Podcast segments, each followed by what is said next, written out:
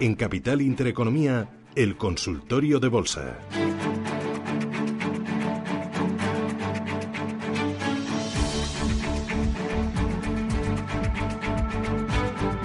Consultor de bolsa Nicolás López, MG Valores. Nicolás, ¿qué tal? Muy buenos días. Hola, ¿qué tal? Buenos días. Oye, ¿preocupado por este parón de la renta variable española o crees que es lógico y que incluso es bueno para, para tomar posiciones?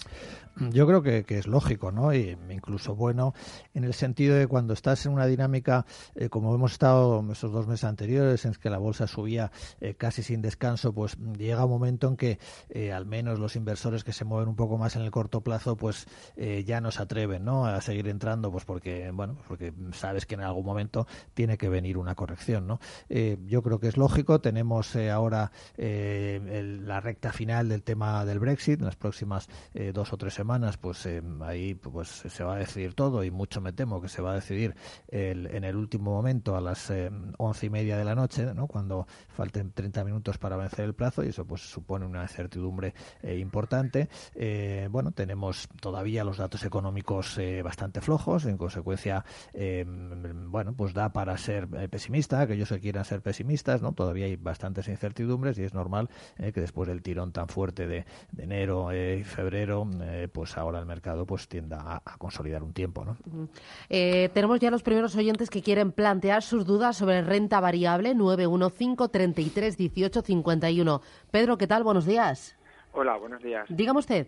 Mira, quería preguntar eh, en este momento, tal y como está Bayer y demás, eh, con todo lo que está sucediendo, si el analista no ve buena oportunidad para entrar así a medio o largo plazo y, bueno, me genera sin varias dudas. Eh, entrar, eh, sé que está cotizando en el mercado continuo, no sé si es la misma empresa o no, y en el Eurostat 50. Eh, esa es una pregunta y luego, bueno, pues un poco analizarla a nivel con qué deuda tiene la empresa después de haber comprado Monsanto, cómo la ve así un poco a, a pesar del problema que tiene, cómo la ve así a largo plazo en su situación, en este caso, más que técnica, pues fundamental.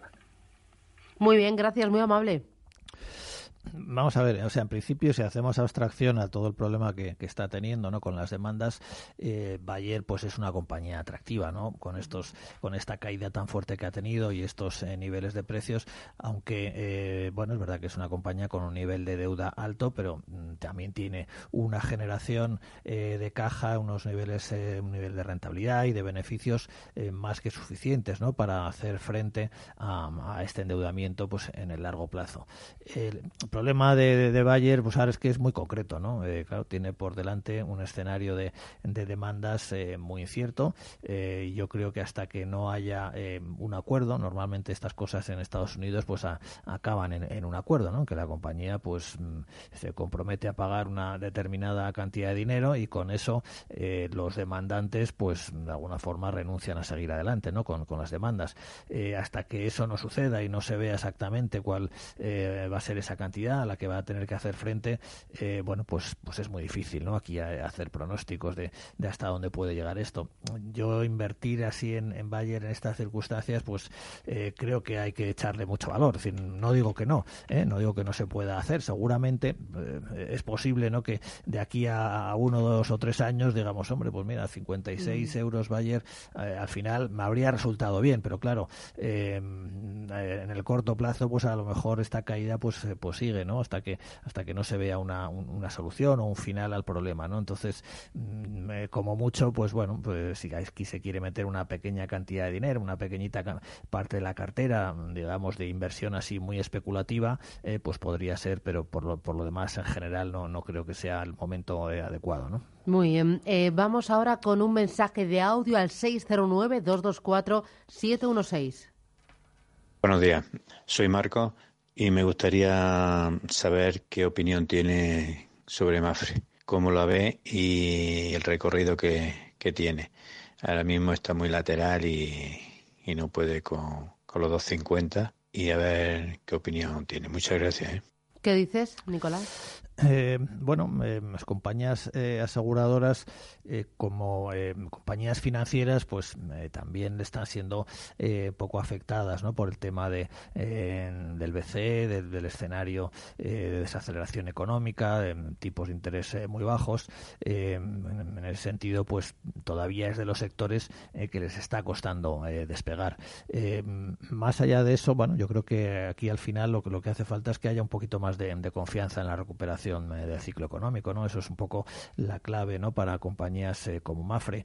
El plan estratégico que ha presentado eh, recientemente, pues bueno, no es especialmente agresivo, es un plan bastante conservador, pero aún así, pues si se pudiera cumplir, ¿no? Llegar a esos objetivos de, de ROE del 10% para los próximos años, de normalización y estabilización de la situación en Estados Unidos, en Brasil, donde ha tenido algunos problemas, pues yo creo que es una, una compañía en la que se puede invertir en este momento. Lo único, eh, bueno, pues que en corto plazo quizás hay que tener un poquito de paciencia, ¿no? Hasta que el mercado se quite de encima estos miedos sobre el ciclo económico. Muy bien, Juan, ¿qué tal? Buenos días. Buenos días. Dígame usted, Juan.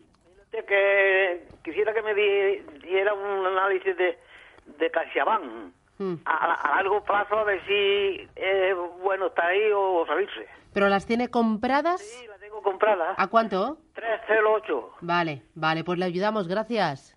Muchas gracias. ¿Aguanta con ellas? Eh, pues yo aguantaría, desde luego. Eh, eh, es verdad que en el corto plazo el sector bancario, los bancos domésticos, pues siguen muy presionados. CaixaBank pues está, haciendo otra vez nuevos mínimos, ¿no? Respecto a los que ya había hecho a finales de diciembre. Es decir, si comparamos el comportamiento del sector bancario con, eh, con el IBEX, pues está claro que, está, sigue estando bastante peor y en particular pues mm, los bancos domésticos.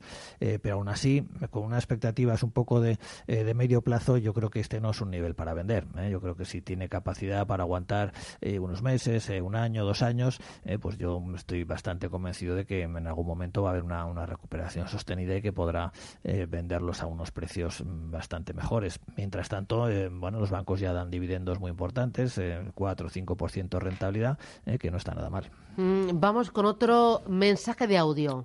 Hola, buenos días. Soy Ramón de Casa de Don Pedro. Quisiera preguntar por ENCE. Si con la pérdida del 30% que lleva este mes, creo que ya estaría descontada una posible cierre de la fábrica de Pontevedra, aunque todavía tiene una concesión creo que hasta el 2036. ¿Cree que ya habrá hecho suelo? Adiós, muchas gracias. ¿Qué dices? Mm, eh, vamos a ver, la, concesión hasta 2036 es lo que está ahora eh, recurrido en, los juzgados, ¿no? Y, los últimos acontecimientos es que el Estado, que estaba eh, con el anterior gobierno defendiendo que, se le, que se le concediese esa ampliación, pues ahora se ha retirado de, esa defensa, ¿no? Y eso ha hecho entender o ha hecho ver al mercado pues que al final no le van a dar esa, esa prórroga mm, hasta el año 2036 y que va a tener que cerrar la planta que tiene en Pontevedra. Esta es una planta muy importante, es decir, aquí eh, ENCE produce el 40% ¿no? de, nada menos de la celulosa que produce. Eh, la compañía ha hecho unos números así preliminares y ha dicho que, bueno, 180, 190 millones. Si solo fuera eso, pues efectivamente con ese 30% de caída ya, ya lo habría descontado. Eh, pero bueno, ahora mismo no está claro ¿no? Que, fin, que, que, la cosa vaya a ser solo esa cantidad. El mercado está en, en modo pesimista y de momento pues no veo eh, todavía que, aquí em, vayamos a ver ya una, una, recuperación, un suelo, ¿no? Yo creo que en ENCE también hay que ser un poco paciente. Yo creo que eh, técnicamente está en una situación delicada, ha roto niveles de soporte eh, importantes, ¿no? Por debajo ya de 4,80, de, de 5 euros. No tiene realmente aquí ya niveles de soporte cerca, ¿no? Está bastante más abajo y en ese sentido pues llevar todavía en ENCE no, no entraría. Muy bien, 915 33 18 51. Juan, buenos días. ¿Es Juan? No. Javier, Javier, buenos días. Hola, buenos días. Cuénteme, Javier. Eh, quisiera saber, por favor, la, opinión del experto. ¿Cómo ve para vender ahora en ACS? Eh, por un lado, porque tiene, parece ser un dividendo interesante alrededor del 4%, y luego parece que tiene un perbajo también del orden de 13%, pero en fin, y sobre todo su potencial, ¿cómo lo ve en estos momentos? Si es tan amable. Eh, ¿A cuánto las tiene? No, no, las quiero comprar. Ah, para comprar, ¿eh? Para comprar. Vale, vale. Pues gracias, muy amable. Hasta otra, adiós. ¿Compra o no? Eh, hombre, ACS ha tenido una subida muy fuerte ¿no?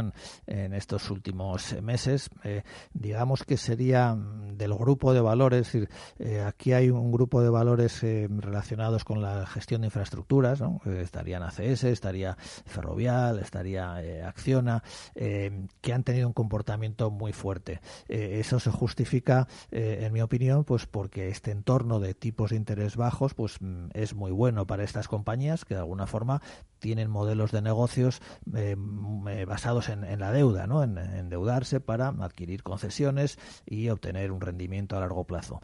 Eh, en ese sentido, pues yo creo que sigue siendo una compañía atractiva. Está claro que a 40 euros, pues no es lo mismo que cuando estaba a 30 hace pocas semanas. Aquí, pues los niveles de rentabilidad ya son un poquito más justos, ¿no? Pero bueno, pues en mi opinión, dentro de una cartera diversificada, tener exposición a este sector sigue sigue siendo lógico, ¿no? Tanto todas estas que he mencionado, ¿no? ACS, Ferrovial, Acción, etcétera. Bueno, hacemos paradita aquí en Capital Intereconomía. Les recuerdo que tenemos Foro de la Inversión. Nos va a acompañar Felipe Lería González, director general de VP en España. Con él nos vamos a preguntar si hay oportunidades en renta fija, en qué tipo de activos, en qué tipo de emisiones. Luego tendremos Foro de Educación Financiera. Hoy análisis técnico, un programa especial en el que van a participar Miguel Méndez y también Alberto Iturralde. Y ojo, porque nos va a visitar Lola Solana. Ella saben que es gestora del Santander Small Caps, pero acaba de publicar un libro, un libro que habla de su historia, la historia de su familia. Es La Cruz de Madera. Nos los va a presentar a partir de las 11 en nuestro espacio de desayunos. Hay mucho más, hay mucho más. No paramos. Esto es Radio Intereconomía. En Capital Intereconomía, el consultorio de bolsa.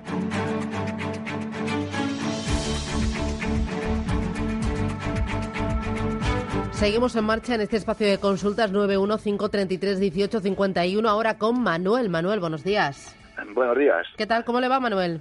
Pues bueno, aquí vamos, luchando con la vida. Bueno, ¿me llama desde aquí, desde Madrid? Desde Parla. Ah, desde Parla. Bueno, cuénteme, eh, ¿qué le preocupa? Pues, ¿Qué tiene en cartera? Eh, tengo Bankias a 2,70, las compré hace no mucho tiempo y yo soy cortoplacista. A ver qué le parece a don Nicolás, eh, si ve más o menos que merece la pena esperar y si no, pues salir y preguntarle también qué le parece mejor. Hay veces que trabajo con ETFs y no me disgustan. ¿Qué le parece a él mejor? ETFs, acciones sobre ETFs sobre índices.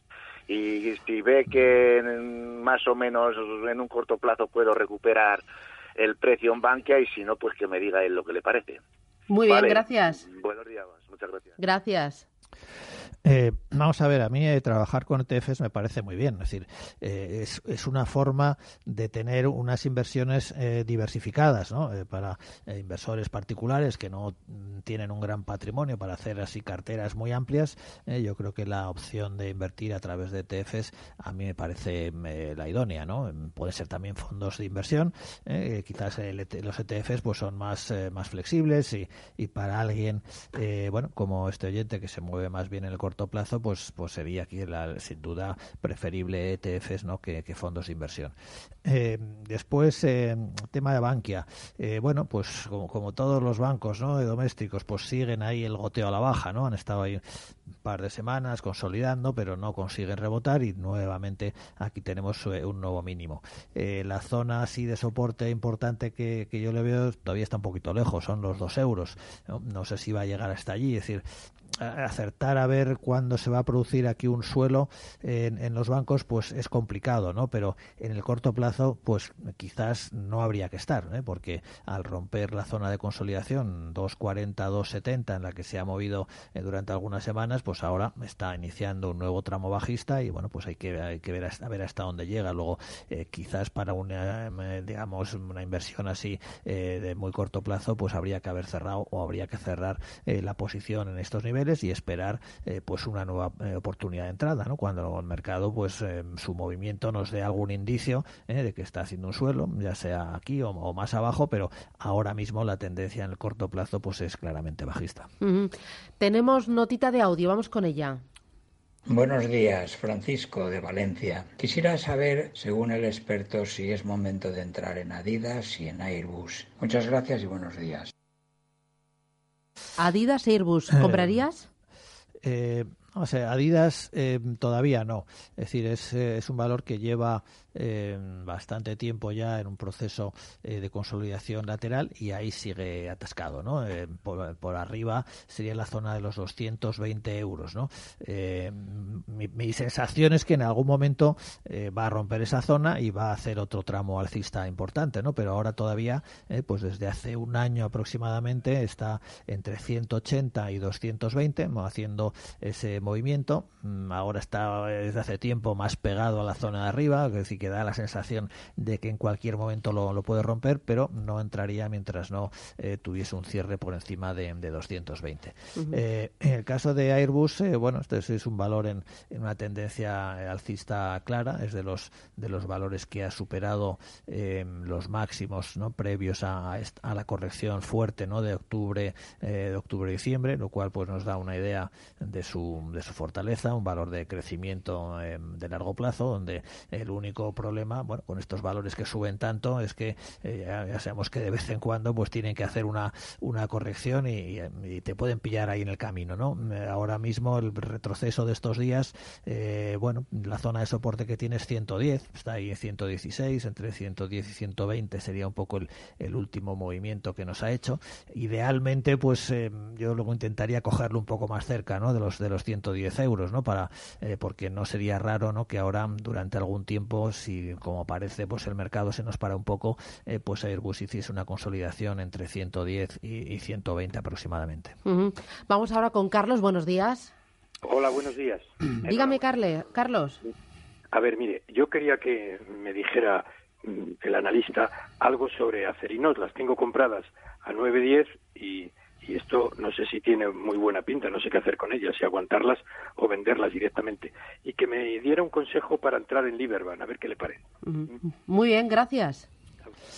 Bueno, Acerinox, eh, digamos en general, no las acereras, eh, pues es de estos sectores que, pues que no, no ha participado, no eh, claramente en, esta fase de, rebote de, enero y febrero. Bueno, tuvo su movimiento de ocho y medio, eh, casi hasta 10, pero ahora está otra vez volviendo hacia la zona de abajo.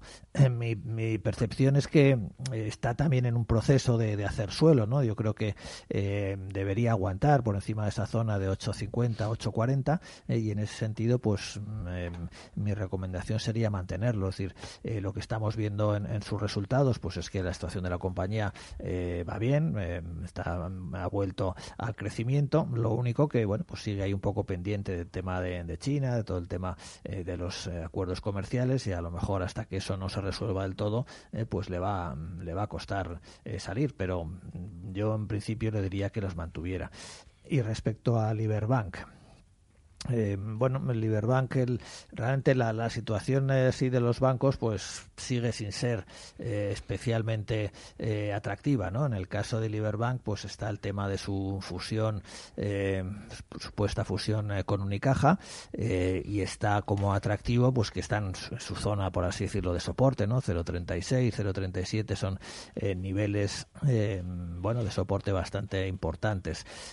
sería un poco como estrategia, digamos, así de un poco de, trading, pues entrar ¿no? en estos niveles cerca de, esta zona de soporte y a ver si con el proceso de, eh, fusión o con todo el interés que han mostrado algunos otros bancos, pues eh, tiene una recuperación así mm. importante. Mm, una última consulta al... No, tenemos dos más. 609-224-716. Voy primero con un texto que me mandan. Buenos días. Eh, ¿Qué opina de Sabadell frente a la amenaza del Brexit? ¿Es un buen momento para entrar?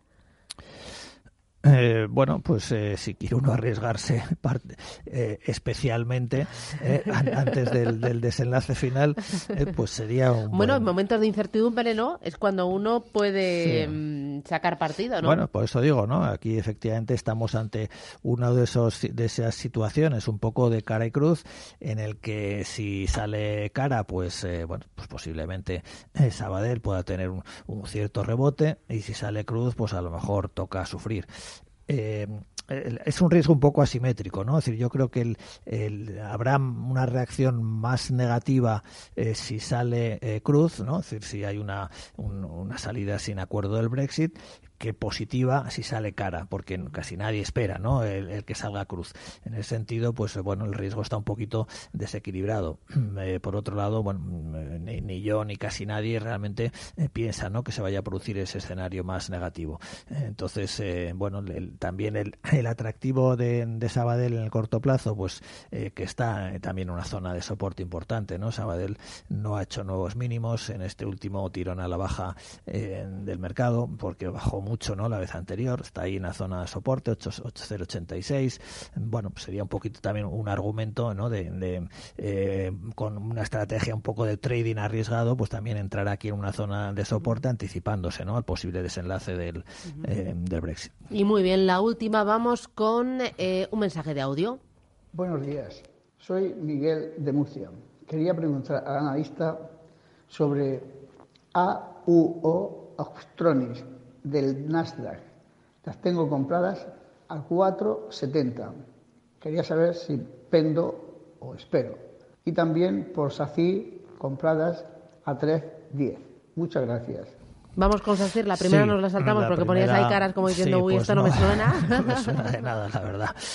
Eh, SACIR yo la veo bastante bien. Eh, eh, ha tenido una recuperación muy fuerte ¿no? de la caída de octubre-diciembre. Eh, en general todo el sector constructor está en buena situación. El, único problema es que bueno tiene un gran movimiento lateral, pero tiene espacio, no tiene recorrido hasta la zona de 270, que es un poco su zona delicada. y yo creo que está en buenos niveles para, para entrar. Fantástico. Nicolás López, MG Valores. Oye, un placer. Gracias. Que tengas buen día. Abrígate, que pues hace fresquito, ¿no? Hace sí, un aire frío sí, pero bueno. pero bueno, estamos ya en primavera. Eh, pues sí, casi. Claro, estamos ya a finales de marzo. Estamos, estamos, claro. Gracias, cuídate. Adiós.